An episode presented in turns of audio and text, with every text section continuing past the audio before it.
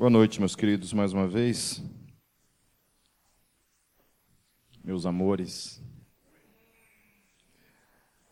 Abram suas Bíblias na carta de Paulo aos Romanos.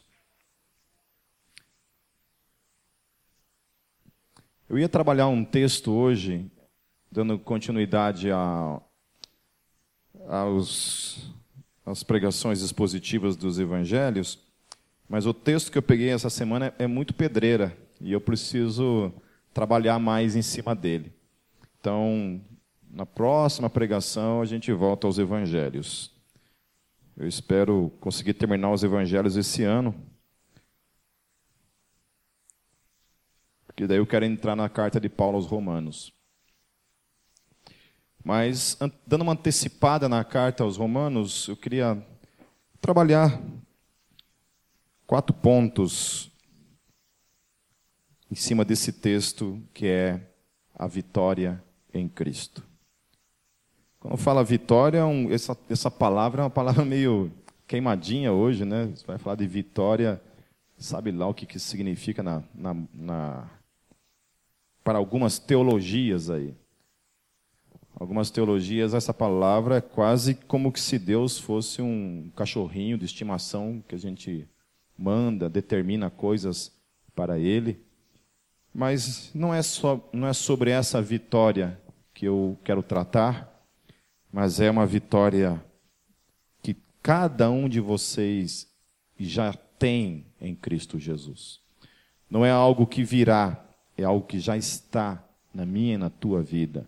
Então não é uma vitória que você busca, é uma vitória que aquele que já está em Cristo Jesus já possui por meio daquilo que Jesus fez por mim e por você. Então, deixem abertas suas Bíblias em Romanos 8, a partir do versículo 31. Como falei, a parte de pregação expositiva de Romanos nós vamos deixar para uma outra oportunidade. Então, hoje vai ser mais uma pregação temática em cima desse texto e esse tema, que é a vitória em Cristo Jesus. Mas vamos orar mais uma vez? Feche seus olhos. Santo Deus, eu te louvo, porque nós temos recebido da parte do Teu Espírito luz, iluminação no nosso entendimento para compreender as verdades da Tua palavra. Deus, como nós somos privilegiados por tudo que nós temos aprendido na tua palavra. Aquilo que a palavra revela, que, que traz, Deus, conforto ao nosso coração, nos traz alegria, nos traz liberdade, nos traz uma vida e vida em abundância, Deus. Porque tudo começa, Deus, pelas afirmações sobre as quais, as verdades as quais nossos pés estão fundamentados, Senhor. Porque isso determina o nosso caminhar, isso determina a nossa direção, determina as nossas escolhas, nossos posicionamentos diários. Começa, Deus, onde os nossos pés estão fundamentados, que é sobre a rocha.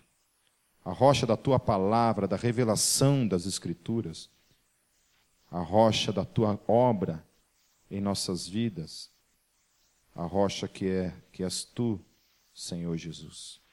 A própria rocha quem no qual nossos pés estão fundamentados. Deus mais uma vez fale ao nosso coração nessa noite, por meio da tua palavra. Em nome de Jesus, Pai, que nós oramos. Amém. Então, quatro coisas que eu quero destacar nesse texto de Romanos Primeira coisa, lá em Romanos 8, capítulo, capítulo 8, verso 31, diz o seguinte: Que diremos, pois, a estas coisas? Se Deus é por nós, quem será contra nós? Eu vou repetir. Que diremos, pois, a estas coisas? Se Deus é por nós, quem será contra nós? Então, a primeira coisa que nós podemos entender nisso daqui é que a palavra ela nos dá uma garantia de que aquele que está comigo, aquele que está com você, é um, um ser invencível, incapaz de ser derrotado, um ser que não tem inimigos em toda a existência. Deus não tem inimigos proporcional a ele. Tem inimigos no sentido de que não fazem a sua vontade, mas a qualquer momento ele simplesmente pode soprar e distinguir qualquer inimigo sobre a face da terra ou em todo o universo. Então, em termos de posicionamento, Deus não tem inimigos. Não há nada que provoque algum tipo de mudança no ser de Deus, algo que coloque em perigo a sua posição no universo como Deus. E Paulo está falando justamente essa verdade para mim e para você. Se eu e você temos Deus ao nosso lado, esse Deus que a gente confessa, se nós temos Ele do nosso lado, quem será contra nós? Qual o inimigo que é capaz de nos tirar da mão desse Deus Todo-Poderoso? Entendam bem essa verdade, meus queridos. Paulo começa o capítulo 8 falando todo sobre o meu e o teu posicionamento por causa de Cristo. Por causa daquilo que Cristo fez por mim e por você, por causa do lugar onde nós estamos em Cristo Jesus, uma vez que nós agora somos filhos de Deus. Eu acho tremendo a palavra quando ela fala que por meio de Cristo eles receberam o poder de serem chamados filhos de Deus. Nós não éramos filhos, mas por causa da obra de Cristo, agora nós somos filhos de Deus. Aleluia por isso. E uma vez que nós agora então estamos em Cristo Jesus, nesse posicionamento, nós temos agora Deus como nosso Pai. E a palavra está dizendo então que por causa dessa realidade, dessa verdade, nós não temos inimigos. Que pode, de alguma forma, vencer aquele que está com a gente. Então o cristão ele está num posicionamento muito seguro por causa daquele a quem ele serve, aquele que ele confessa como seu Deus. Esse é um posicionamento diferente. Por isso que eu não tenho medo de macumba. Por isso que eu chuto macumba. Só não fumo charuto lá porque é pecado, senão até fumava. Mas a galinha, se eu tiver com muito fome, eu frito ela bem fritadinho. Mas isso por causa de Cristo. O meu pai uma vez foi chutar um, um despacho, só que ele não era crente. Aí ele deu uma bicuda na galinha e pegou uma ação de cigarro que estava lá, ele fumava na época, mas ele não deu cinco passos. A perna dele endureceu e ele chegou em casa se arrastando por causa do seu posicionamento. Ele não estava em Cristo Jesus. Eu não estou dizendo que agora você vai ficar chutando macumba por aí. Mas quiser chutar, chuta. Se endurecer a tua perna é porque você não está em Cristo Jesus. Faça um teste aí. Quiser, olha, não vai amarelar. A Bíblia fala que aquilo que é feito sem fé, certo? Por isso que eu não tenho medo de macumba, não tenho medo de feitiço, não tenho medo da investida do diabo contra a minha vida, não tenho medo do diabo. Por causa daquele que se coloca entre mim e o mundo. Eu não estou dizendo que eu não posso ser tocado, que eu não posso apanhar. Não é isso que eu estou dizendo. Eu estou dizendo que agora, por causa desse Deus que é por mim e por vocês, por causa desse Deus agora, tudo, todo o acesso a mim e a você tem que passar por Ele. Precisa passar por Ele, que é o Rei do universo. Então, Satanás tem que chegar e falar assim: posso dar uma uma cutucadinha? Posso tocar nessa área na vida dele? Posso fazer isso? Estou dizendo do diabo. Quando o diabo vai fazer qualquer coisa contra a tua vida, tem que passar por Deus para tocar na tua vida. E aí, se Deus falar, dá uma cutucada. Vai lá. Aí é com Deus. Mas eu não estou dizendo que somente o mundo, somente o diabo faz isso. A gente também tem a questão, as questões do mundo. E aí sim, também tem que passar por ele. As coisas do mundo precisam passar por ele para chegar até a mim. Ninguém morre, nenhum cristão morre por meio das mãos dos ímpios sem passar antes por ele. Então, esse lugar seguro, que é o lugar da posição em que nós estamos por causa de Cristo, e nosso Deus está ao nosso lado, Paulo está chamando isso. E Paulo foi um cara que se lascou na vida. Mesmo tendo a consciência da sua posição e de que Deus era por ele, por causa dessa posição, ele podia apanhar, ele podia passar fome, porque ele estava seguro. Ele sabia que o lugar onde ele estava, em Cristo Jesus, era intocável. Ninguém podia tocar nele se não passasse por Deus. E se passou por Deus e ele está tocando nele, então amém. Porque tudo coopera para o bem daqueles que amam a Deus. Aleluia. Essa é a consciência teológica que Paulo tem em mente. O Deus que está do lado dele, que está nele, é o Deus então que se coloca. E ai de quem? Quem encarará esse Deus? Quem que pode encarar esse Deus? Na história de Israel a gente vê todos os deuses que tentaram confrontar esse Deus vivo acabaram no chão. Tanto que hoje Hoje, poucos países, talvez só lá na Ásia, na Índia propriamente dita, ainda existe o que nós chamamos de politeísmo. Praticamente o politeísmo está extinto de, da face da terra, com exceção do hinduísmo lá na Índia, que ainda, ainda tem um pouco. Mas o cristianismo tem crescido, o islamismo, ou seja, o monoteísmo ainda é a religião é o que tomou conta. E tudo começou em Cristo, porque não era assim. O mundo não era assim.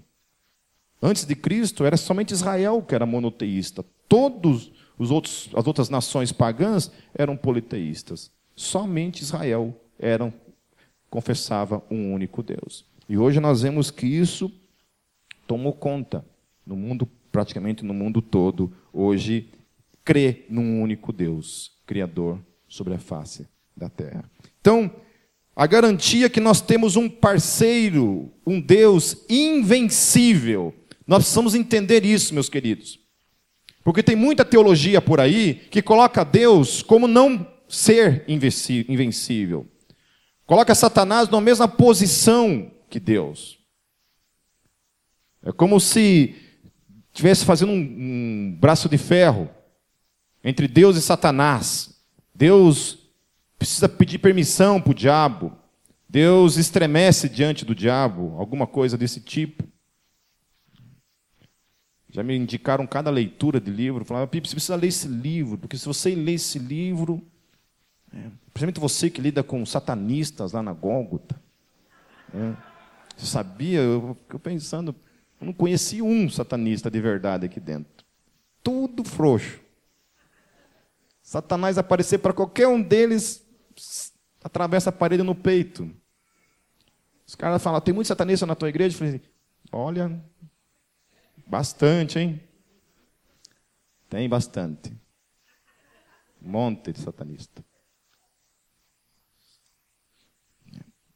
Mas isso não, não vai uns lá no, no meio? Vai, bastante. Muito satanista no nosso meio. Satanista de verdade, meus queridos, vocês nem sabem quem é dificilmente você descobre quem é. Esses satanistas que andam na rua com cruz invertida, esses daí vocês podem ignorar que não conhecem o diabo. O dia que ele conheceu o diabo, pode ter certeza que ele vira crente no outro dia. Então, esse Deus que é por nós é a primeira garantia de vitória que você tem na sua vida. E você precisa confessar isso todos os dias em nome de Jesus. Quem é o Deus que está do seu lado? Que Deus que é esse? que você serve? É um Deus que é abalado? É um Deus que o seu trono pode ser estremecido por qualquer coisa do universo? Não. É um Deus inabalável. E que se Ele é por nós, Paulo está dizendo, quem será contra nós? Quem será contra nós se Deus é por nós?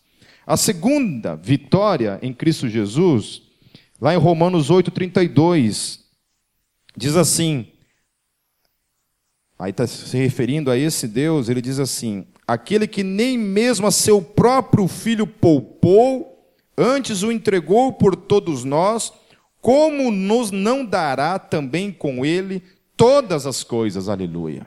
Então, a outra coisa que está dizendo aqui é que nós temos a garantia que nós temos um Deus que é provedor. E mesmo que não seja provedor nesse mundo, será no mundo por vir.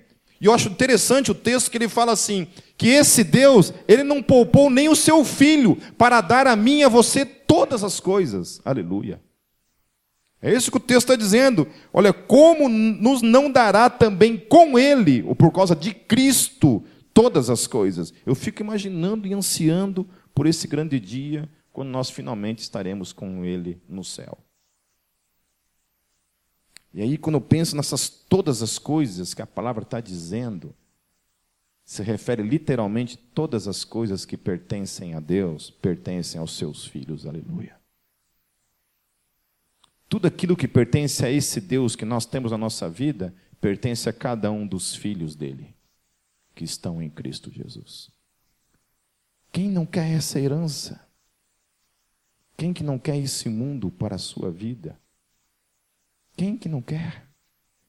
Esse mundo onde, além do próprio Deus, nós teremos literalmente todas as coisas que pertencem a Deus, pertencem aos seus filhos. Vocês param para pensar nisso alguma vez no dia, alguma vez na semana? pensa sobre o céu? Ou o céu é uma coisa do tipo assim, céu, Deus me livre. Nem pensa, porque tem medo que vai, de pensar tanto, vai que Deus te leva para lá tão cedo, né? Hum? Tem gente que tem medo de pensar no céu. Que acho que se ficar com muita saudade do céu, Deus pode antecipar a tua ida. Nós ansiamos pelo céu nos nossos corações. Então, essa vitória garantida nas Escrituras é uma vitória que, mesmo que a gente não tenha nada nesse mundo, que é o caso de 99% dessa igreja, mesmo que a gente não tenha nada neste mundo, que a gente, quando morrer, talvez precise emprestar a cova de um amigo, não é isso que aconteceu com Jesus? Não tinha nem onde ser enterrado precisou emprestar a cova de um amigo. Porque senão, meus queridos, sabe o que aconteceria com alguém que morre numa cruz? Aonde eram lançados os ladrões, aqueles que morriam na cruz? Eles eram lançados nas valetas pelas estradas para serem comidos pelos cachorros e pelos abutres. Jesus teve a graça de ter um amigo que emprestou para ele. Então, mesmo que nos falte todas as coisas nesse mundo, o que não é verdade, porque não nos faltam todas as coisas, porque todas as coisas necessárias para a vida Deus tem nos dado. Aleluia por isso. Todas as coisas necessárias para você ser feliz, você tem. Família, amigos, uma igreja para estar, tua fé, teu Deus. Todas as coisas necessárias nós já temos. Mas ainda assim, a Bíblia nos fala que, mesmo que falte todas as coisas, nesse mundo por vir, nós teremos todas as coisas pertencentes a Deus, pertencerá a cada um de nós. A terceira coisa que eu acho também fascinante na revelação da palavra, é lá em Romanos 8, 33 a 34, que diz assim: Quem intentará acusação contra os escolhidos de Deus? É Deus quem os justifica. Quem é que condena? Pois é Cristo quem morreu, ou antes quem ressuscitou dentre os mortos, o qual está à direita de Deus e também intercede por nós. A terceira vitória é essa constatação que nós temos a garantia de um advogado justo e de graça. Na minha e na tua vida. Todo tipo de acusação contra mim e contra você, nós temos esse advogado que nos defende o tempo todo diante de Deus. Não é tremendo isso?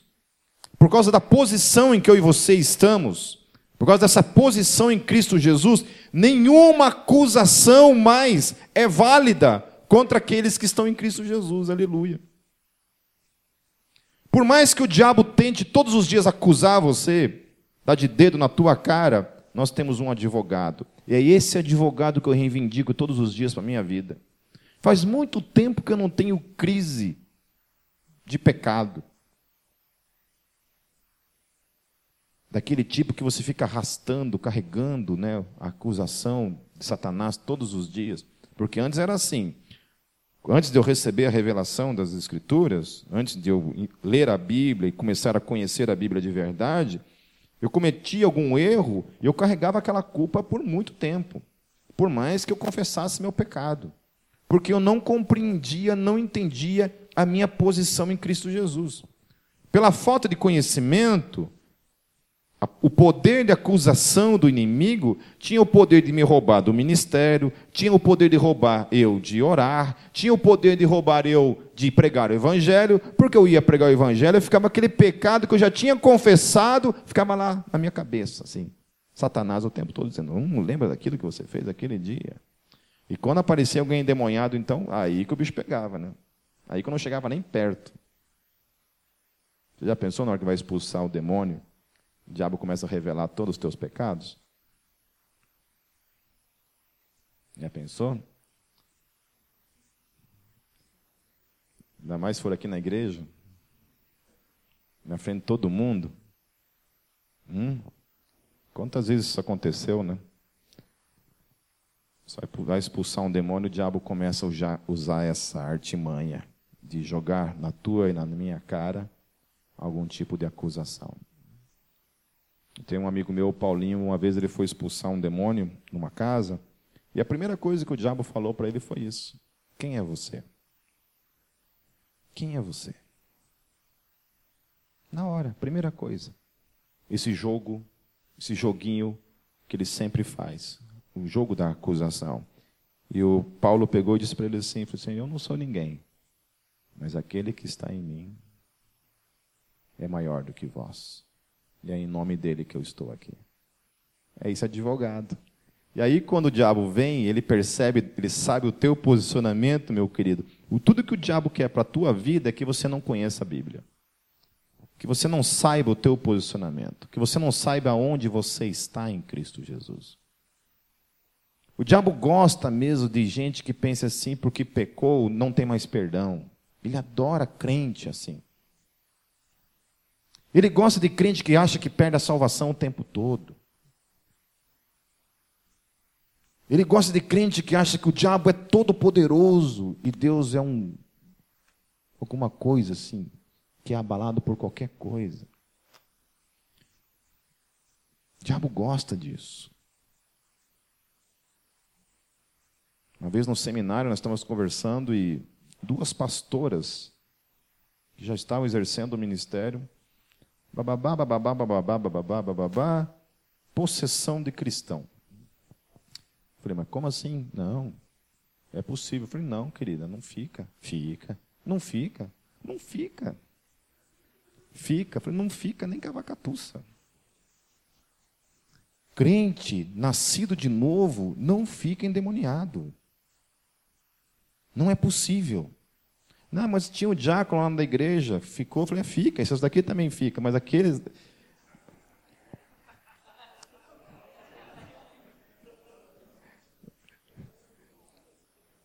Menos a mim, Mi, você não, Mi. Não fica. Ah, mas eu conheci um pastor que ficou. Não estava em Cristo Jesus. Eu tenho certeza absoluta que não estava em Cristo Jesus. Porque se Deus é por nós, quem será contra nós, meus queridos? Não tem sentido nenhum aquele que tem o Espírito Santo em sua vida, o Espírito Santo dividir a habitação dele com a habitação de demônios. Não faz sentido isso. Eu já vi gente que estava na igreja ficar endemoniada, já vi. Mas que tinha algum relacionamento com Deus, alguma vida com Deus? Não. Não tinha nada a ver com Deus. Crente que está selado pelo Espírito Santo, que é esse que está em Cristo Jesus de verdade, não pode ficar endemoniado. Nunca. Satanás nunca passou nem perto disso na minha vida. Nunca. E nem na minha família. Nunca passou nem perto disso. Agora, os parentes lá que viviam fazendo, mexendo com o ocultismo, aí o bicho pegava. Volta e meia caía algum endemoniado lá. Mas em Cristo Jesus, não. Aí lá em 1 João 2, 1 a 2, saindo só um pouquinho de, de Romanos, diz assim: Meus filhinhos, estas coisas vos escrevo para que não pequeis. E se alguém pecar, olha que poderoso isso. Por isso que eu e você não podemos ficar aceitando a acusação do diabo. Porque ele coloca assim: se alguém pecar, temos um advogado com o Pai, Jesus Cristo, o justo. E ele é a propiciação pelos nossos pecados, e não somente pelos nossos, mas também pelos de todo o mundo. Então há duas coisas que João está falando aqui afirmando a própria palavra de Paulo aqui, dizendo que nós temos esse advogado, que é Jesus Cristo, junto ao Pai, e ele é justo. E o que é tremendo nessa revelação aqui, que está dizendo para mim e para você, que além de ele ser esse advogado, ele mesmo é a propiciação, é aquele que cobre, é aquele que paga a dívida que eu e você devemos. Então toda a dívida, toda a investida do inimigo de acusar, de chegar e trazer acusação, ele se coloca como esse cara que defende. Fala, Opa, peraí. No pipe você não toca. Não tem acusação aqui. Porque tudo que ele já devia, mesmo esse pecado que ele fez consciente, esse sem vergonha, mesmo esse pecado que ele sabe que é pecado e ele fez, mesmo esse, por esse eu já paguei o preço. E a acusação de Satanás, ela esbarra aqui, ó, nesse advogado. Por isso, você conhecer o teu posicionamento é importante. Porque quando vem acusação, hoje, por exemplo, se o inimigo tenta, que faz muito tempo que ele não tenta fazer isso, mas quando ele intenta contra a minha vida algum tipo de acusação, na hora eu trago isso. Falei assim: olha, fala com o meu advogado. Quando vê algum tipo de acusação contra a tua vida, você fala isso para ele. Fala, Satanás, fale com o meu advogado. Diz que é lá 777. E fala com o homem lá. Porque ele é o meu advogado. Vocês acham que ele vai? E se ele chegar lá, meu querido, Vai ter uma dívida assim, ó, escrita de todos os seus pecados desde que você estava no ventre da tua mãe. E até lá é possível que vocês são tão pecadores que até lá vocês já estavam fazendo caca lá dentro. Tá lá, ó.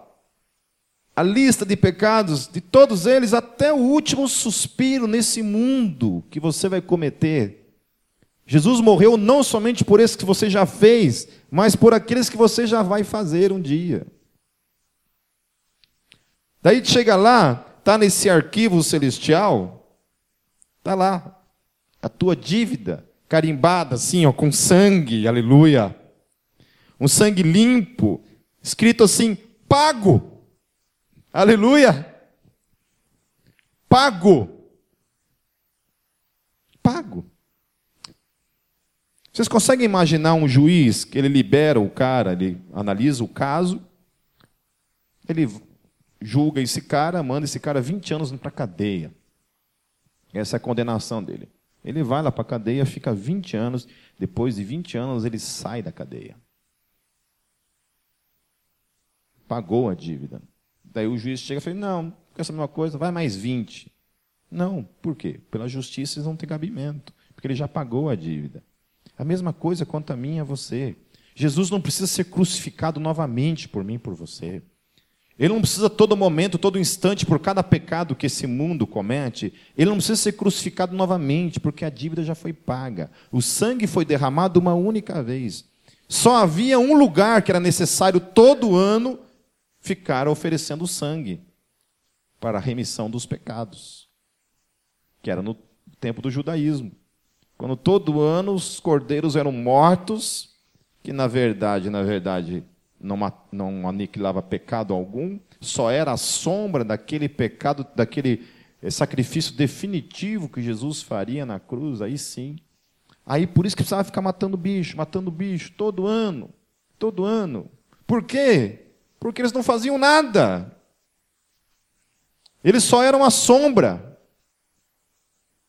Eles só eram a sombra temporária até que chegasse aquele que seria o definitivo. Então eles vêm caminhando lá, ó, 1500 anos de história. Quando chega finalmente em Cristo Jesus, ele sobe naquela cruz, ele derrama o seu sangue e finalmente então, naquele dia, o sacrifício cessa. O templo de Israel 40 anos depois é destruído, todo sacrifício cessa, nunca mais houve em Israel sacrifício de sangue. Nunca mais. Aleluia. Eu acho legal isso em Deus. Eu acho tremendo isso. Porque Deus oferece o sacrifício, e aí ele mesmo vai lá e resolve o problema caso o judaísmo quisesse dar continuidade àquilo que não valia para mais nada. Porque só tinha um fim aquilo, apontar para Jesus. Quando chega em Jesus, Deus levanta um romano, um general, que entra lá e mete o pé em tudo e derruba tudo. Aleluia. E acaba com tudo. Que sacrifício? Vocês querem continuar? Não, não vai continuar, porque já acabou, parou. E ele vai lá e mete o pé em tudo e derruba tudo. E dois mil anos de história nós já estamos, e até hoje está desse jeito. Aleluia. Glórias a Deus. Já foi. Essa foi a evidência histórica, meus queridos. E é muita coincidência, se você quiser acreditar nisso, que uma, uma religião que vinha durante mais de 1.500 anos, fazendo um rito que justificava os seus pecados, segundo aquela crença. Aí, coincidentemente na história, esse homem chamado Jesus vem, morre numa cruz, ele afirma que ele morreria para isso. E aí, quando o sacrifício é feito, depois que ele morre e ressuscita, aquela religião de 1500 anos de sacrifício o seu ponto central de culto, que era o templo, é destruído e nunca mais é reerguido. Aleluia. Judeu que continua insistindo nesse negócio de judaísmo é teimoso. É teimoso. Basta olhar para a história, para essa evidência. Eu já discuti muito com judeus que queriam justificar essa questão. Começa a inventar umas questões lá para justificar isso. Mas é interessante que Deus vem e destrói todo o rito. Lá em Apocalipse 12, verso 10, diz assim: E ouvi uma grande voz no céu que dizia: Agora é chegada a salvação e a força e o reino do nosso Deus e o poder do seu Cristo porque já o acusador de nossos irmãos é derrubado, o qual diante do nosso Deus os acusava de dia e de noite. Aleluia. Por causa dessa obra redentora que ele fez, aquele que nos acusava de dia e de noite perdeu o seu poder. Aleluia. Então não é tremendo isso? Você ser um cristão nesse mundo, ter essa convicção da tua posição em Cristo, Saber que o Deus que você tem ao seu lado, quem é contra ele? Quem pode provocá-lo? Quem pode abalá-lo? Quem pode tirá-lo da sua vida? Ninguém. Esse Deus que se coloca também como um Deus que proverá todas as coisas. Amém. E a terceira coisa, esse Deus então que é, nos providencia um advogado de defesa para com as nossas vidas. E a quarta e última coisa.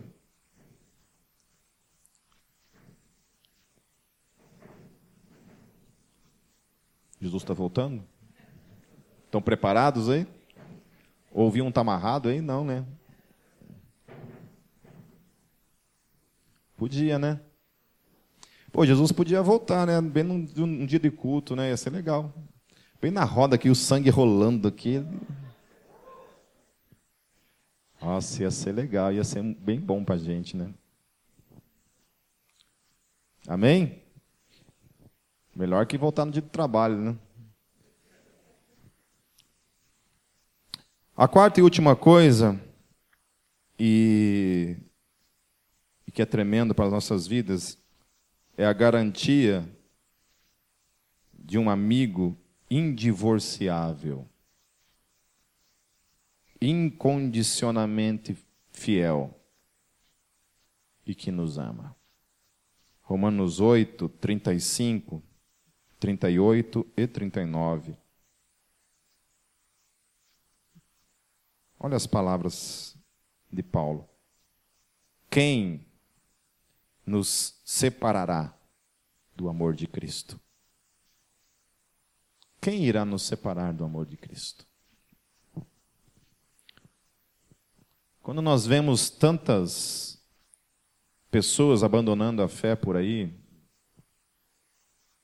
quando a gente ouve pessoas falando de possessão demoníaca, de crente, são pessoas que não conhecem a palavra. E aí, olha só, quando Paulo coloca em xeque essa questão, ele fala assim: me diga uma coisa, vamos, vamos trabalhar essa questão do teu posicionamento e vamos vasculhar então as possibilidades de algo tirar você dessa posição. Se é possível haver coisas no mundo que tira você de Cristo, que rouba você da tua posição nele, quais seriam essas coisas?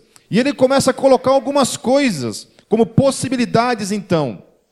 Quais seriam essas coisas que faria você desistir da sua fé, você abandonar Deus? sair dessa posição, ele coloca lá a tribulação.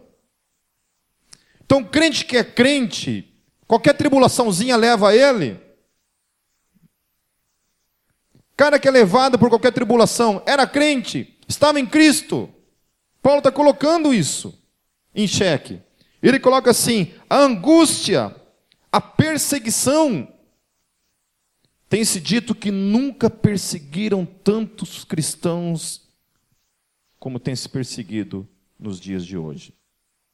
Diz que morrem mais crentes por ano nesse mundo, por meio do martírio, do que em toda a história do cristianismo. Só você acessar lá o site Portas Abertas, que você vê lá o que está acontecendo no mundo, e em especial nos países muçulmanos. Ele fala assim: fome é a fome que te faz abandonar a fé? É a nudez? É os perigos? É a espada? E aí ele coloca de modo tremendo. Todas estas coisas em xeque quando ele diz assim: porque estou certo. Ele não tem dúvida, ele tem a convicção plena disso. Isso não é uma coisa que ele cogita, não é uma possibilidade. Ele coloca assim: porque eu estou certo de que nem a morte, nem a vida, nem os anjos, nem os principados, nem as potestades, ou seja, não tem demônios não há espírito, não há demônio do inferno, não há legiões de demônios, não há nenhuma posição, nenhuma potestade, nenhum principado que é capaz, ele está colocando. Não adianta esses pregadores de batalha espiritual afirmarem que sim. Eu estou dizendo por causa de Paulo que não. Por isso que crente não pode ficar endemoniado. Porque ninguém pode separar ele desse amor. Ele não pode ser ninho de demônios. Não pode. Nada pode se colocar entre ele e o amor de Deus. Nada pode. Aí ele coloca assim: nem o presente.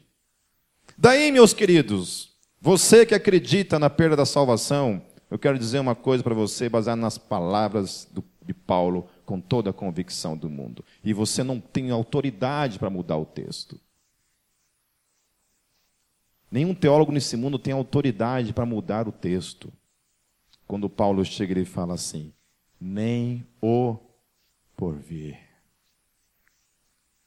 Você sabe o que é nem o porvir? Nem o porvir significa nem as coisas que virão. Algumas versões dizem nem o futuro. Aleluia! Se você tem medo de perder a salvação, eu quero dizer para você assim: não. Não tenha.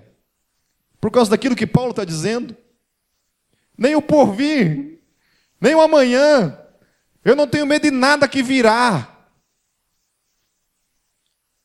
Nada.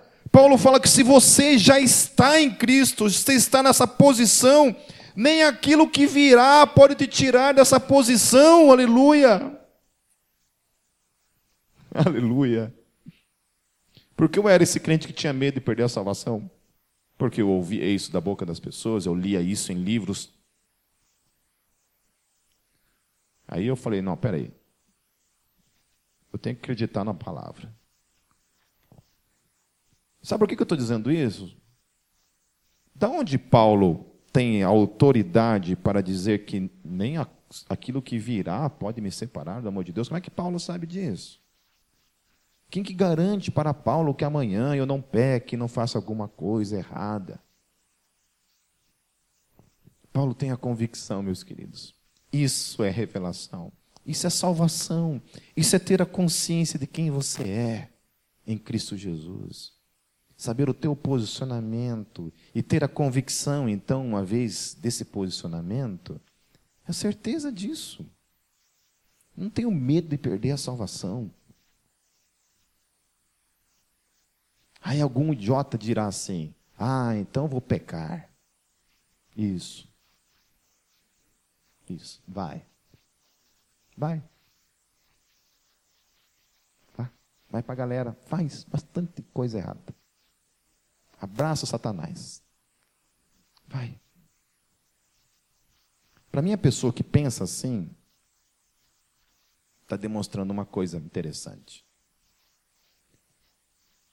Guarde isso para você. Toda vez que o diabo colocar isso na sua cabeça, já que é tão segura assim a salvação, então, por ser segura a salvação, então eu posso pegar e sair e ir para a galera, Toda vez que o inimigo colocar isso na tua cabeça, ele está querendo dizer uma coisa para você: que você precisa ser salvo pelo teu esforço. Ah, já que eu não tenho como perder ela, o que você está querendo dizer com isso quando você pensa que você pode ir para a galera? Você está querendo dizer o seguinte: que eu preciso fazer alguma coisa para ser salvo. Eu preciso garantir a minha salvação sendo santo. Então, como isso não é garantia, então eu vou, eu vou para o pecado. É. é assim, porque a minha esposa é fiel a mim, aleluia, eu respondo à fidelidade dela traindo ela. O teu amigo arrisca a vida dele, dá a vida para salvar a sua vida, sabe como é que você agradece ele? Sacaneando com ele, dando um tiro na tua cabeça. Ele dá a vida para salvar a tua vida e você se mata em gratidão a ele ter salvo a tua vida. É esse o pensamento idiota que muita gente pensa. Eu já discuti tanto essa questão de perda da salvação, já escutei tanta imbecilidade que fala dessa forma para mim. Ah, mas se é assim, então eu vou para a galera. Daí eu sempre falo, vai. Vai, meu querido. Em pensamento eu falo, vai para o colo do capeta. Vai para os quintos dos infernos.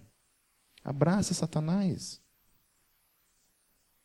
Porque em mim, a revelação, ela gera gratidão. Ela gera mais santidade. ela gera mais louvor, mais adoração, mais compromisso, ao ponto de querer dar a minha vida por causa desse Deus, dar a minha vida pelas pessoas, abraçar ainda mais um compromisso sério, porque o que ele fez é sério. Amém.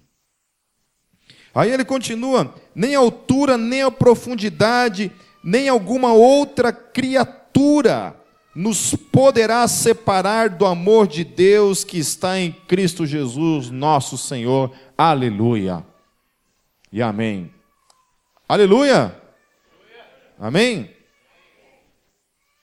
Ou vocês querem que eu fale sobre perder a salvação? Vamos falar sobre perder a salvação, porque vocês ficam mais animadinhos. Sim, Pipe, eu prefiro essa vida de perigo. É. Eu gosto de fogueira. Eu gosto que você fale que a gente vai para o inferno, daí a gente fica mais feliz. E aí, Romanos 8,37, para encerrar. Paulo lhe fala assim: Mas em todas estas coisas somos mais do que vencedores por aquele que nos amou.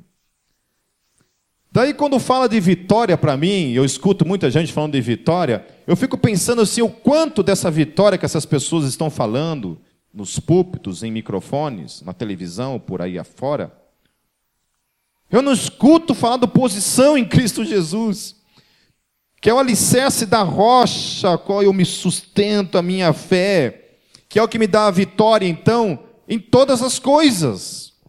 Por isso que é possível, quando você escuta uma pregação baseada no Evangelho, e não naquilo que vocês querem ouvir, mas naquilo que a palavra ensina para mim e para você, quando as Escrituras estão, são o sustento da nossa fé, ela fala o seguinte, meu querido, com dinheiro ou sem dinheiro, você já é um vitorioso.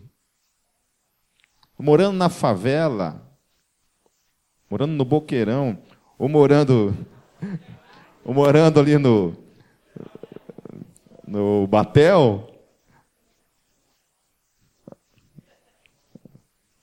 O pessoal do Buqueirão fica chateado quando eu falo lá do...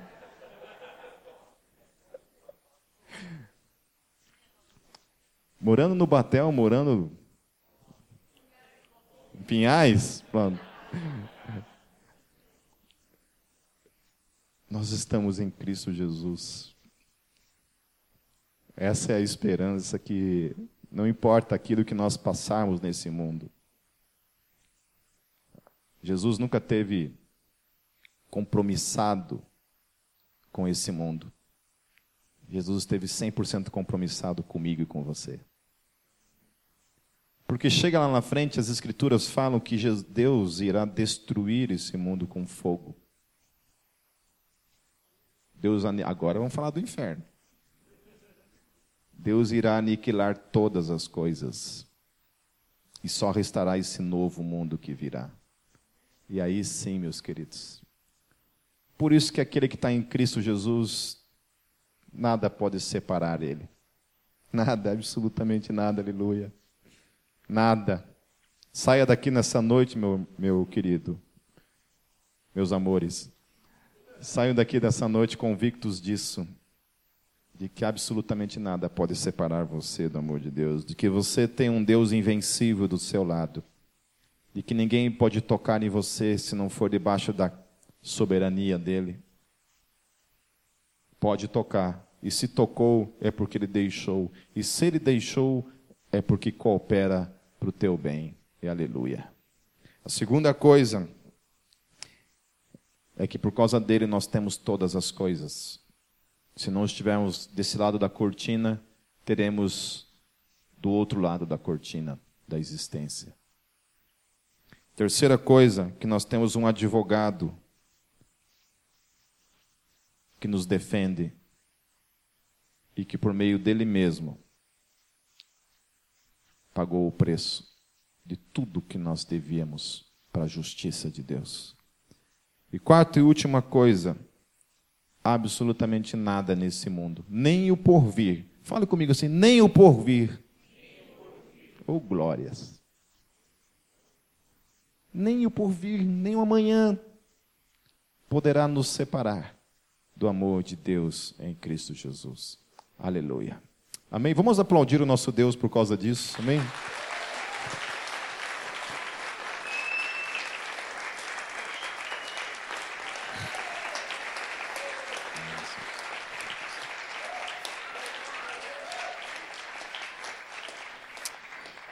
Amém. Vamos ficar de pé?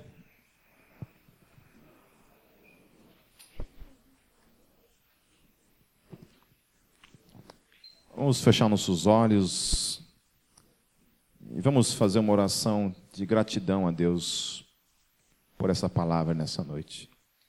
Deus, nós. Levante suas mãos, sim. Deus, nós te louvamos, Senhor. Te agradecemos porque o Senhor nos transportou do mundo das trevas para o mundo da luz. Obrigado, Jesus, porque nós morremos em Cristo, nós ressuscitamos em Cristo.